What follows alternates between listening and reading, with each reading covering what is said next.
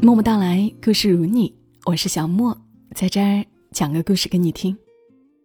我们今天这期故事来自于我们很熟悉的公众号“芳香蓝带”。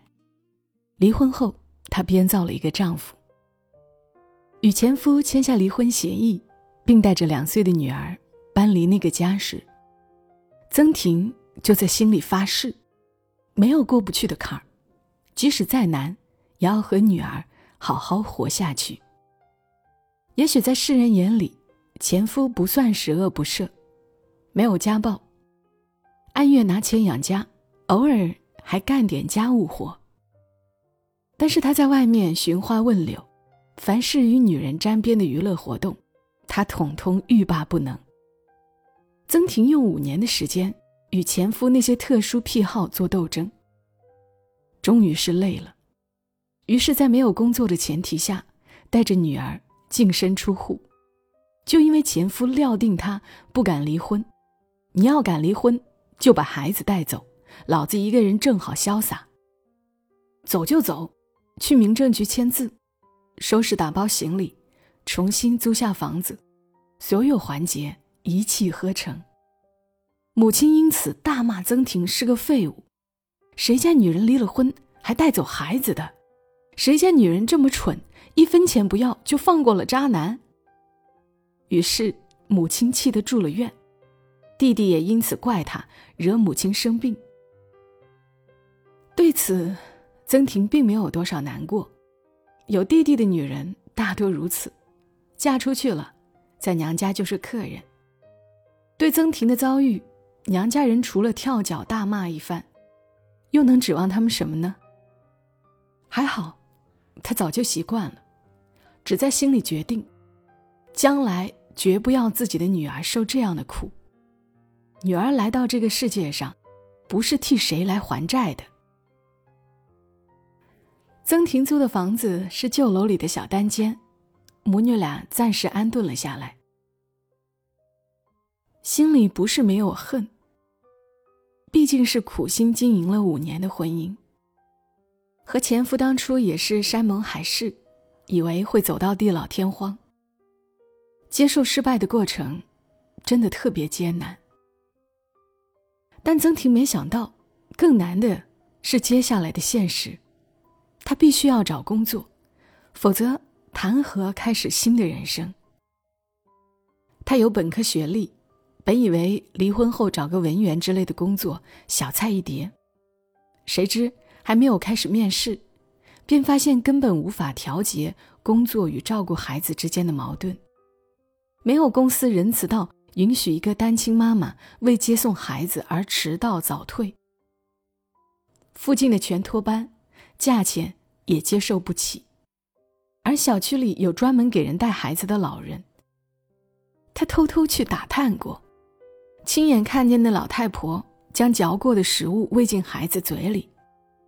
一咬牙，索性谁也不求了，找了一份超市网络平台配送员的工作，开着一辆有公司配给的小货车，给人送货。辛苦是辛苦，但好处是可以带着孩子，且出单率高的话，收入也能够养活他们母女。他非常珍惜这份工作，尽管起早贪黑，吃下的苦比过去的三十二年加起来还要多。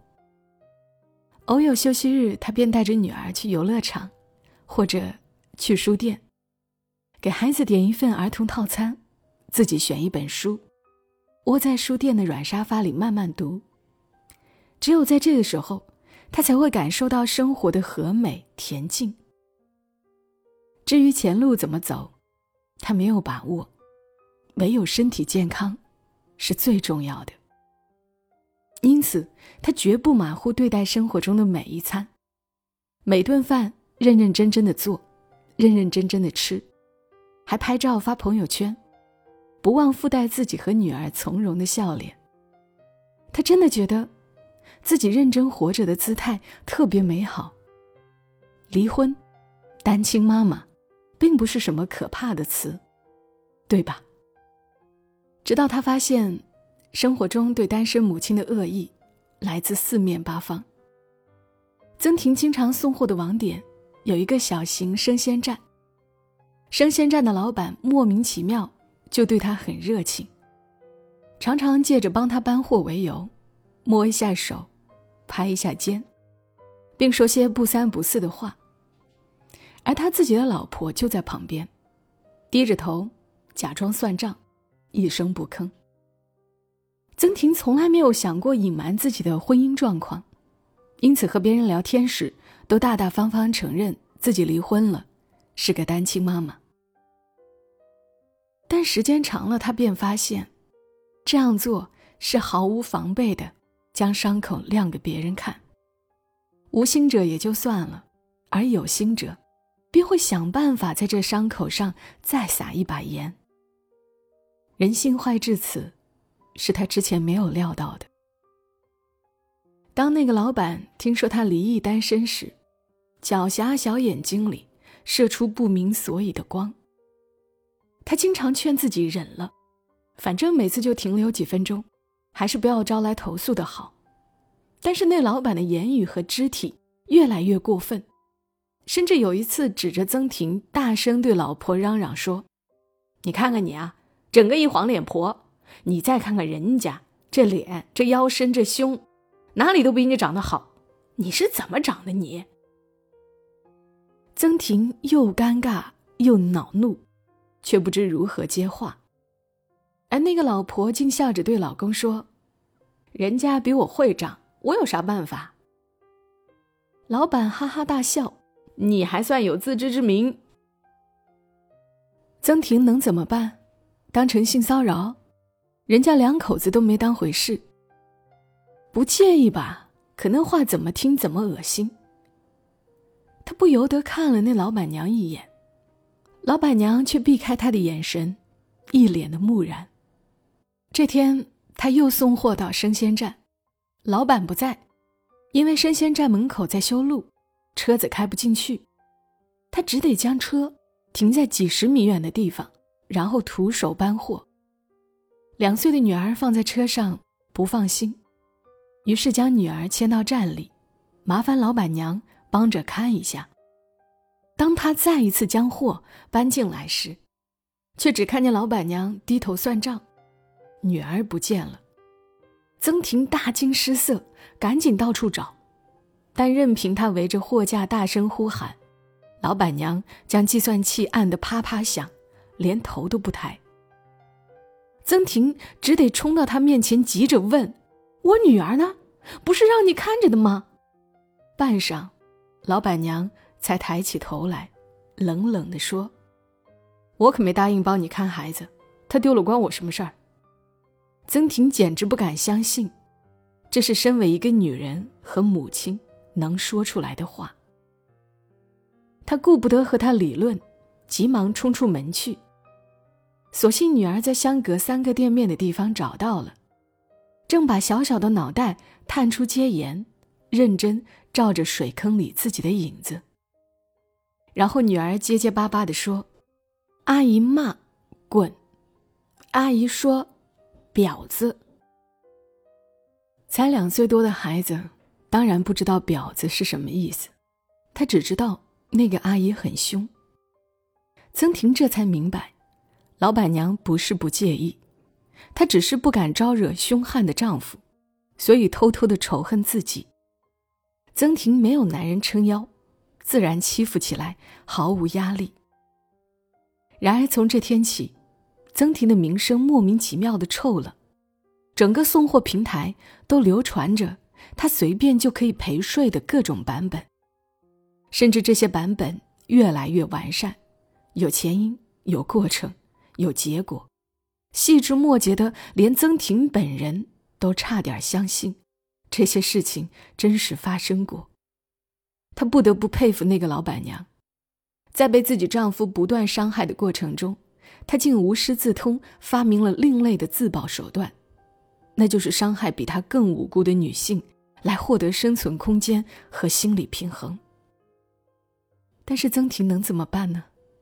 他只能尽量避免那个生鲜站，有老板在，他绝不多说一个字，也绝不抬眼皮看对方一眼。但是流言仍然没完没了，很多人看他的眼神都让他受不了。曾婷果断辞了职。这份工作，他坚持了半年，因一个无比悲愤的原因，铩羽而归。他搬了家，重新租了一个套房，女儿也终于可以上幼儿园了，而他腾出了手脚，也找了一份与自己学历匹配的工作。一切都走向好的开始了，他甚至相了亲，认识了一个姓周的男人，也是离异，有一个儿子跟前妻，收入不算高，但也算自给自足。第一次见面，小周看着款款走来的曾婷，手足无措地说：“没想到你这么漂亮，你，你要看不上我的话，我现在就走。”单我已经买过了。小周的朴实令曾婷感到窝心，因为经历过一次失败的婚姻，她实在怕了像前夫那样游戏人生的男人。两个人开始交往，小周甚至搬进了曾婷租的房子，因为这里离他上班的地方更近。曾婷发现，还是有男人好啊，孩子有人搭手接送，每天下班回来。厨房里都是热气腾腾的，家里多了一个人，生活气息突突的充盈着，让人愉悦。曾婷再也没有因为半夜细微的响动而惊醒过。但这时，母亲打来电话，说有人给曾婷介绍了一个男人，虽然离过三次婚，并有三个儿子，但那男人是开工厂的，特别有钱。母亲把“有钱”两个字咬得极重，言语中透着女儿将第二次实现人生价值的兴奋。曾婷苦笑，前夫没多少钱，这是娘家人最大的遗憾。如今离婚了，又有了将女儿的价值变现的机会，他们怎么肯放过？曾婷断然拒绝，并说自己已经有了男朋友。这时弟弟抢过电话。气急败坏地说：“那个姓周的，我调查过，穷的叮当响，我不许你和他交往。”听听，这是什么话？一个做弟弟的勒令姐姐不许和谁交往，而在曾婷落难时，这个唯一的弟弟连一句安慰都不曾有。曾婷挂断电话，并关机。然而，他的清静日子再也没有了。这天，小周回来，板着脸，一言不发，憋了许久，突然问曾婷：“你以前给人送货的时候，是不是真的，真的那样？”曾婷懵了：“哪样？哪样？”正在他疑惑着，还搞不清状况的时候，小周又说：“你弟已经全部告诉我了，说你，说你以前。”这一刻，曾婷不知该哭还是该笑。她当送货员时那荒唐的遭遇，曾经在母亲面前透露过。当时母亲还大骂那群乱嚼舌根的闲人，而如今，为了逼退小周，实现将曾婷嫁给有钱人的梦想，弟弟竟以此做武器，抹黑自己的亲姐姐。这个世界，是疯了吗？就在曾婷脑子里像炸着马蜂窝，无法理清思绪时，小周又说：“你单身了那么久，还不是想和谁睡就和谁睡？但只要你好好和我过日子，我还是可以原谅你。只是，只是你的女儿必须送走，我自己还有儿子，将来是打算接来身边的。你的女儿也早点送回她父亲身边去。”毕竟，女人生孩子就是给男人生的，送回去才是天经地义。小周后面说了什么，曾婷已经听不见了，她只记得自己好像拿起了晾衣杆，或者是锅铲，发了疯一般，将那个男人赶了出去。二零一九年农历新年，在离老家大约三百公里的小城里，曾婷出现在小区的阳台上。她穿着睡衣，拿着水壶，正在浇花。而已经长到他腰部的女儿，正指着那些花问妈妈：“他们叫什么名字？”在不大的客厅角落里，码着半人高的纸盒子。那是曾婷准备打包发走的快递。他开了一家卖鞋的网店，货源来自于这个同城的一个高中男同学。近一年里，他们见过很多次面。男同学教他怎么修图、上架、开网店，也教他把生意做得有了起色。他每次来家里，都带着女儿爱吃的莲雾和绘本，还做了他爱喝的奶茶，脸上永远都是笑盈盈的。其实曾婷觉得，男同学挺懂她的，即使坐着不说话，也不会觉得尴尬。空气里总有一丝温暖的气息，让人觉得舒适从容。可他只是跟他说：“我丈夫工作忙，常年出差，别的便什么都不肯聊了。”而屋子里确实也有男人的痕迹。比如阳台上挂着的男士衬衣，以及门口的男士拖鞋。只是细心的人会发现，那件衬衣已在风吹日晒中褪色变形，而门口的拖鞋也蒙了一层灰，像是许久没有人穿过，或者根本就没有人穿过。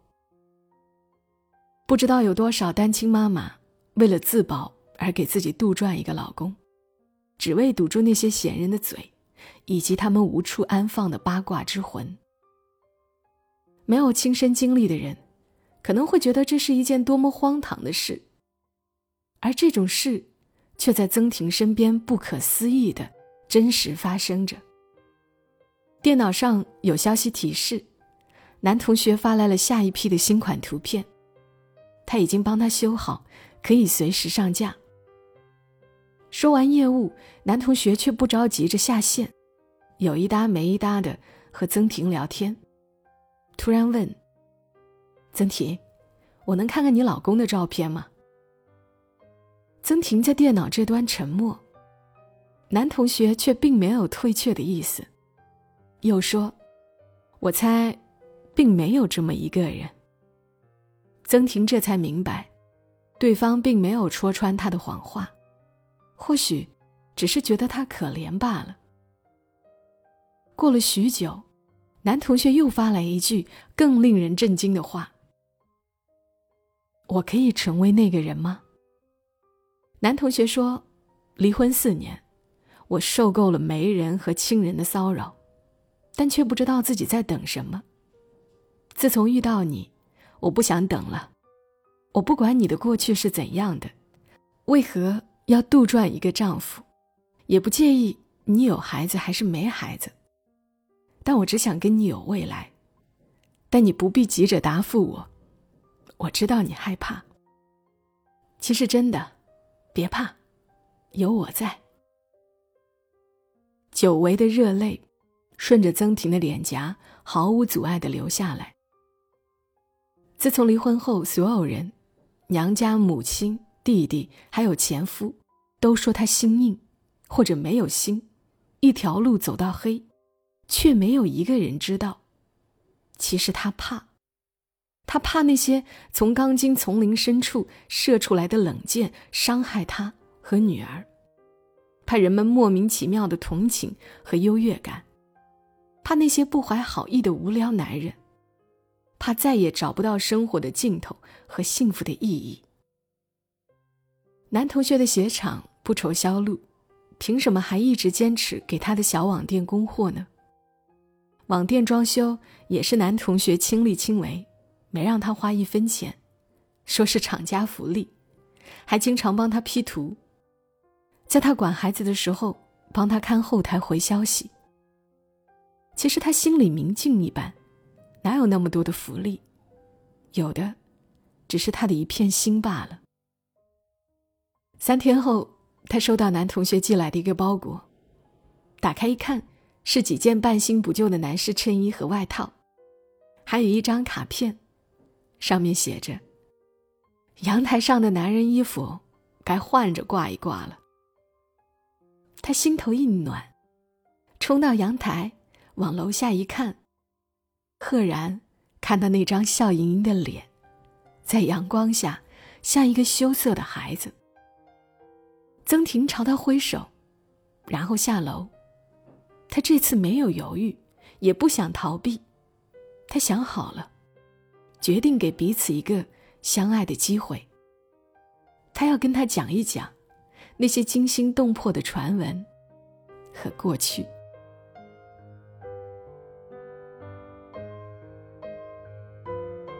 好了，故事讲完了，这里是默默到来。在风向蓝带的公众号上，在这个故事的评论区里，我发现竟然有不少人有跟曾婷相似的经历。希望我们都能在一个人的时候坚强。遇到了喜欢的人，也不要退缩。感谢你的收听，更多小莫的节目，记得搜索“小莫幺二七幺二七”添加关注，然后进入我的主页，你会看到我其他的专辑。我正在录制的《知音十四亿分之一的真实人间》，还有我的第一张 VIP 专辑《三百个普通人的真实故事》，以及和网易人间合作的《打工人纪实》，还有中国外卖，都有很多故事在等着大家的收听。祝你今晚好梦，小莫在深圳和你说晚安。